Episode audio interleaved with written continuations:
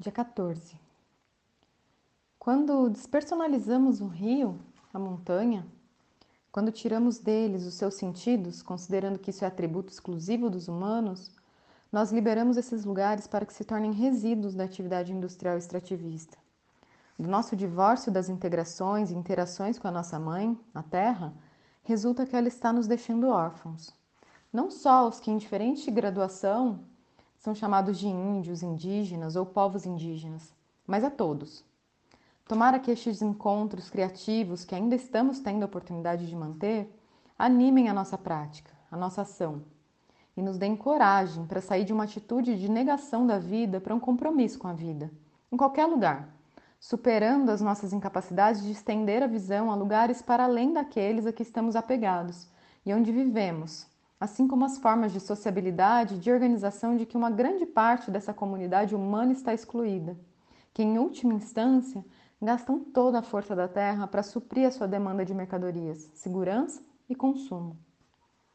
Como reconhecer um lugar de contato entre esses mundos que têm tanta origem comum, mas que se descolaram a ponto de termos hoje, num extremo, gente que precisa viver de um rio e no outro, gente que consome rios como um recurso?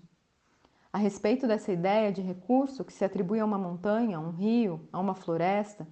em que lugar podemos descobrir um contato entre as nossas visões que nos tire deste estado de não reconhecimento uns dos outros? Quando eu sugeri que falaria do sonho e da terra, eu queria comunicar a vocês um lugar, uma prática que é percebida em diferentes culturas, em diferentes povos, de reconhecer essa instituição do sonho não como uma experiência cotidiana de dormir e sonhar,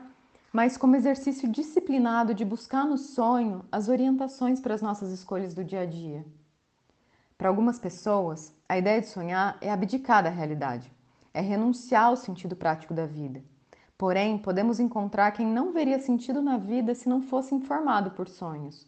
nos quais pode buscar os cantos, a cura, a inspiração e mesmo a resolução de questões práticas que não consegue discernir,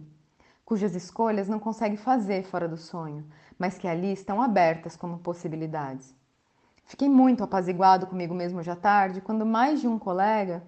das, uma colega das que falaram aqui, trouxeram a referência a essa instituição do sonho não como uma experiência onírica, mas como uma disciplina relacionada à formação, a cosmovisão, a tradição de diferentes povos que têm no sonho um caminho de aprendizado, de autoconhecimento sobre a vida e a aplicação desse conhecimento na sua interação com o mundo e com as outras pessoas.